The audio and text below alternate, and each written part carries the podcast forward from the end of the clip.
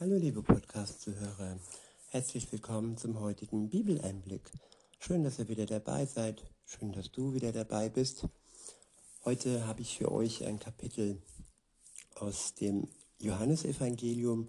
Es ist das Kapitel 3. Ich benutze mal wieder die Übersetzung Volksbibel von Martin Dreyer. Der erste Abschnitt ist überschrieben mit Land, nee, ähm, mit äh, Wie kriegt man ein Ticket für das Land, wo Gott das Sagen hat. Ja, man könnte auch sagen, ein Ticket fürs Paradies. Da, da wo Gott wirklich das letzte Wort hat, sichtbar das letzte Wort hat und da wo es kein Leid mehr gibt, kein Schmerz, keine Krankheit, kein Tod, da wo es nur noch Freude gibt, eben im Paradies. Wie bekommen wir ein Ticket ins Paradies? Okay, los geht's. Kapitel 3, Vers 1. Dort steht, einmal kam einer von der religiösen, von den religiösen Strebern an Pharisäer im Dunkeln zu Jesus. Nikodemus, so hieß er, gehörte zu den Juden, die in Israel was zu sagen hatten. Ja, er musste im Dunkeln zu Jesus kommen, denn wenn er am helllichten Tag zu ihm gekommen wäre, dann wäre sein Ansehen dahin gewesen. Denn die religiösen Streber, äh, die Pharisäer, die waren strikt gegen Jesus und versuchten permanent ihm eine Falle zu stellen. Und am Ende haben sie es sogar geschafft, ihn bis ans Kreuz und bis in den Tod zu bringen. Klar, das war Gottes Plan, aber dennoch waren sie ausschlaggebend dafür, ähm, dass es geschehen ist. Weiter heißt es dann, ähm, Nikodemus, so hieß er, gehörte zu den Juden, die in Israel was zu sagen hatten. Meister, ich habe eine Frage an Sie. Wir haben, wir haben das alles so weit kapiert, dass sie direkt von Gott kommen, um uns Dinge beizubringen. Die Wunder, die sie tun, sind eindeutig ein Beweis, dass Gott auf ihrer Seite steht. Ich sage Ihnen jetzt mal was, meinte Jesus, wenn jemand nicht, wenn jemand nicht nochmal ganz neu geboren wird, bekommt er kein Ticket für das neue Reich, in dem Gott das Sagen hat. Hä, wie geht das denn? Ein Erwachsener kann doch nicht ein zweites Mal in den Bauch seiner Mutter zurückgehen, das ist doch wohl logisch, fragte Nikodemus leicht verwirrt nach. Ich sage es nochmal anders. Niemand hat eine Chance auf ein Ticket für das Land, wo Gott das Sagen hat, es sei denn, er hat sein altes Leben komplett im Wasser der Taufe hinter sich gelassen und durch den Geist von Gott einen echten Neustart hingelegt. Ich wiederhole, niemand hat eine Chance auf ein Ticket für das Land, wo Gott das Sagen hat, es sei denn, er hat sein altes Leben komplett im Wasser der Taufe hinter sich gelassen und durch den Geist von Gott einen echten Neustart hingelegt. Wenn Menschen ein neues Leben machen, dann wird daraus ein menschliches Baby. Wenn Gott durch, sein, durch seine Power ein neues Leben macht, dann ist das ein völlig, eine völlig andere Art von Leben. Es ist ein Leben aus seiner Kraft.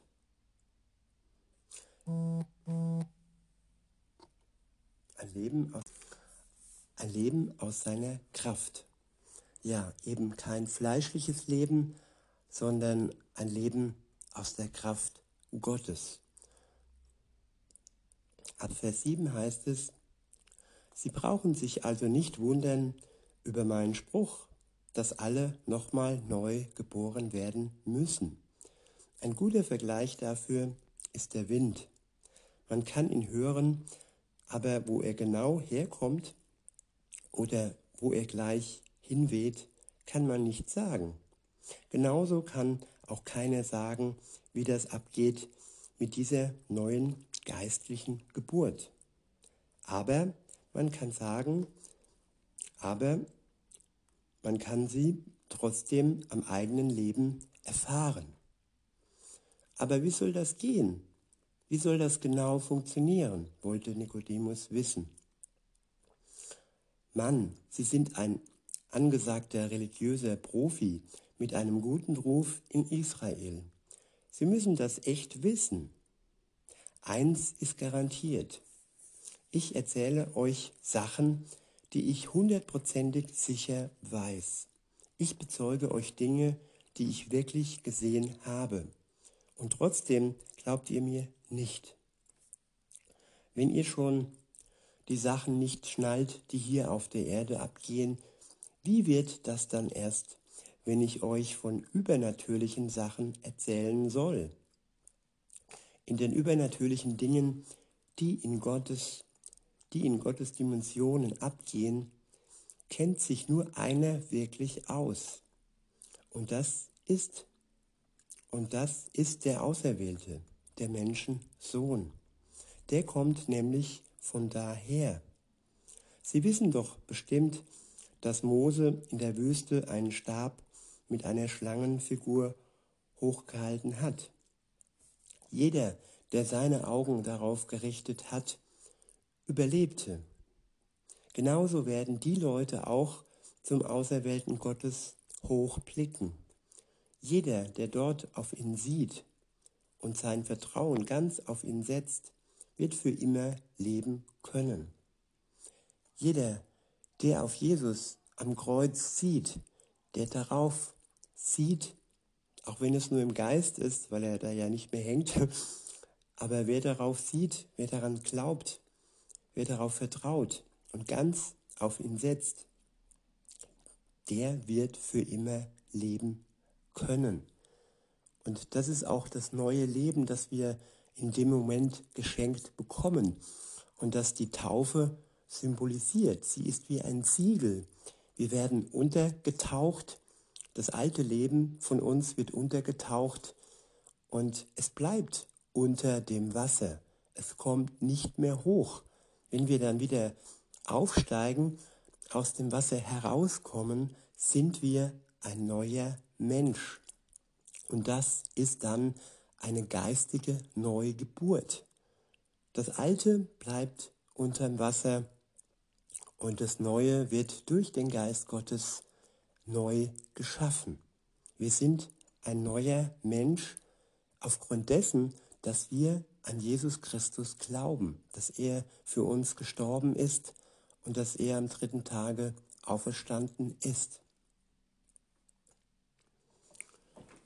Weiter heißt es, ab Vers 16, Gott liebte die Menschen ohne Ende, dass er sogar bereit war, seinen einzigen Sohn für sie wegzugeben, damit sie nicht vor die Hunde gehen. Jeder, der ihm vertraut, hat es geschafft. Er bekommt ein neues Leben bei meinem Papa, das er nie wieder abgeben muss. Ja, das Leben müssen wir nie wieder abgeben. Das irdische Leben müssen wir schon abgeben. Es, ja, wir altern, wir werden nicht jünger und der Tod wird uns irgendwann unwiderruflich dem alten Körper, den alten Körper wegnehmen. Aber den neuen Körper, das neue Leben, das wir von Gott geschenkt bekommen, das müssen wir niemals mehr zurückgeben. Das ist ein Geschenk, das ewig bleibt.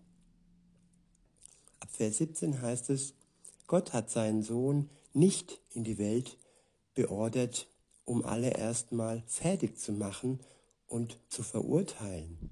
Nein, er will sie, er will sie alle durch ihn aus ihrem Dreck raus retten. Jesus kam in die Welt, um uns zu retten. Das war sein erstes Kommen. Und das besteht bis heute. Das wird uns in seinem Wort ganz deutlich gezeigt. Er kam nicht, um uns fertig zu machen, sondern er kam, um uns zu retten, um uns zu erlösen, um uns äh, all das wegzunehmen und im Wasser zu ersäufen, was uns tötet. Weiter heißt es,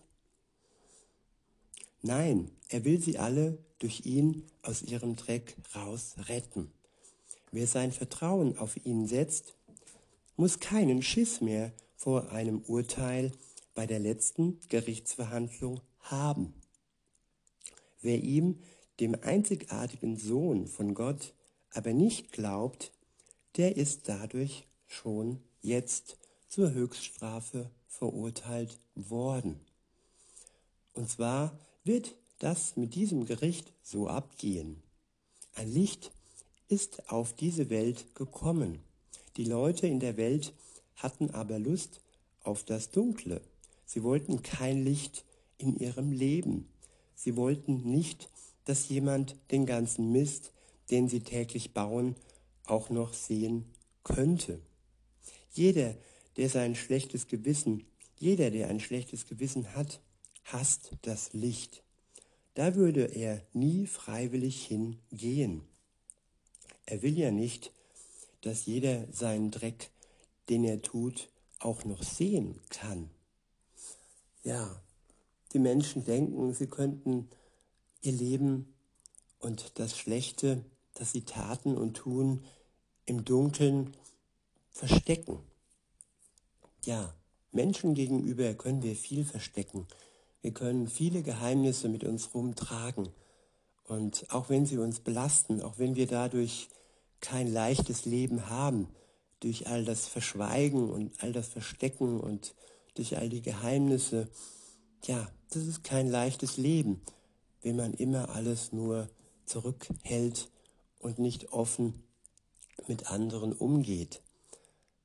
Aber Gott sieht direkt in unser Herz und sein Licht scheint auch im Dunkeln und wir können ihm nichts vormachen. Und weil wir ihm nichts vormachen können, können wir es uns eigentlich auch leicht machen, indem wir jetzt und heute und hier klar Schiff machen mit Gott und ihm wirklich ehrlich sagen, was so schiefgelaufen ist in unserem Leben. Und er möchte uns ein neues Leben schenken, einen neuen Anfang, heute und hier. Und wenn du das annimmst, dieses neue Leben, wenn du an ihn glaubst, an ihn vertraust, dann wird dein Leben heute, liebe Zuhörerin, lieber Zuhörer, einen neuen Anfang haben können, wenn du das willst.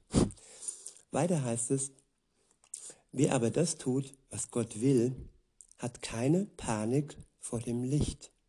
Er muss sich ja nicht schämen. Alles, was er getan hat, war für Gott super. Ja, Gott erträgt unsere Schuld. Gott hält unsere Schuld aus. Und wir sind für Gott super. Das einzige Nötige ist, dass wir ehrlich sind und dass wir ihm nichts vormachen und dass wir nichts im Dunkeln halten. Und wenn wir alles bei ihm abladen unter seinem Kreuz, dann bleibt nur noch das übrig, was super ist und all das Schlechte und all die Schuld ist unterm Wasser versenkt.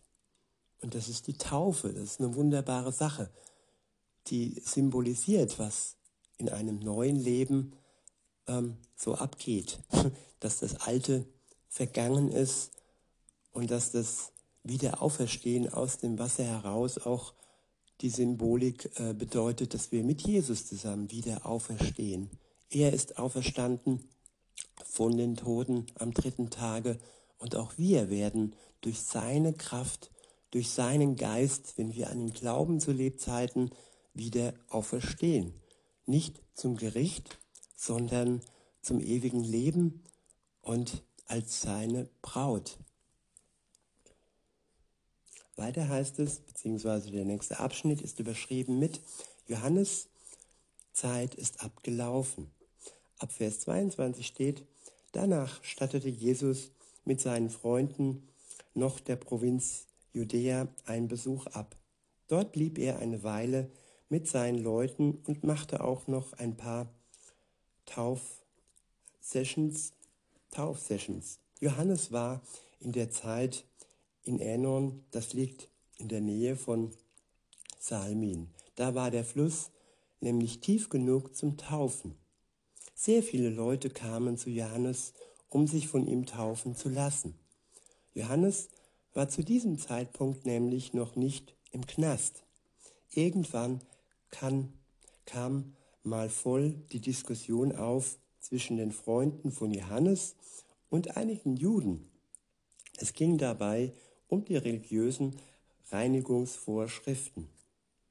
Schließlich kamen sie alle mal bei, jo bei Johannes an und erzählten ihm, Chef, der Mann, der damals am Jordanfluss bei dir angekommen ist, dieser Mensch, den du als den Hauptfilm bezeichnet hast, der tauft jetzt auch.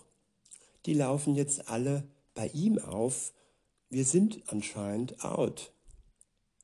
Keiner kann so etwas, kann so etwas so mal eben weitergeben. Es sei denn, er hat den Auftrag direkt aus dem Himmel dafür bekommen.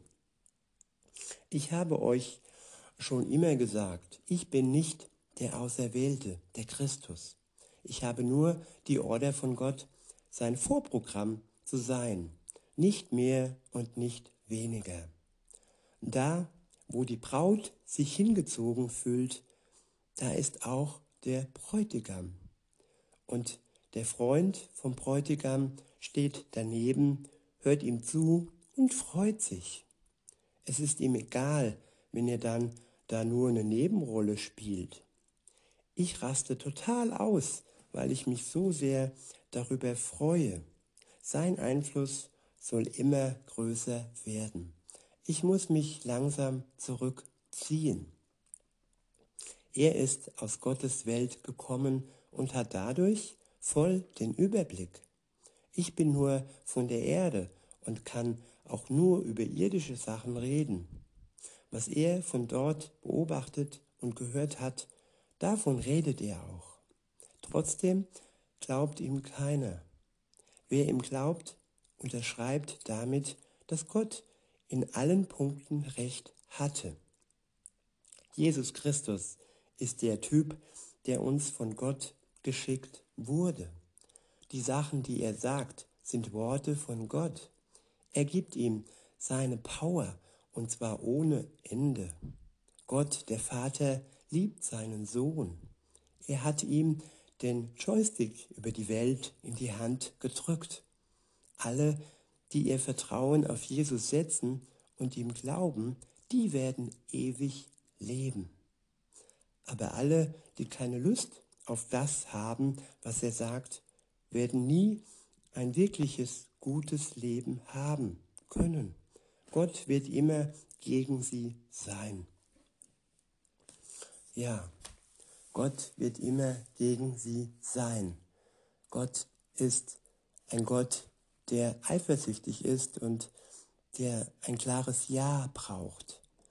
Wenn wir uns ganz klar für ihn entscheiden, dann wird er für die Ewigkeit für uns sein. Aber wenn wir keine Entscheidung für ihn treffen, dann können wir nicht zu seiner Braut gehören und dann kann er auch nicht unser Bräutigam sein. Für jede Beziehung, für jede Ehe braucht es eine klare Entscheidung. Und in diesem Sinne hoffe ich, dass ihr eure Entscheidung findet. Und ansonsten wünsche ich euch noch einen schönen Tag und sage bis denne.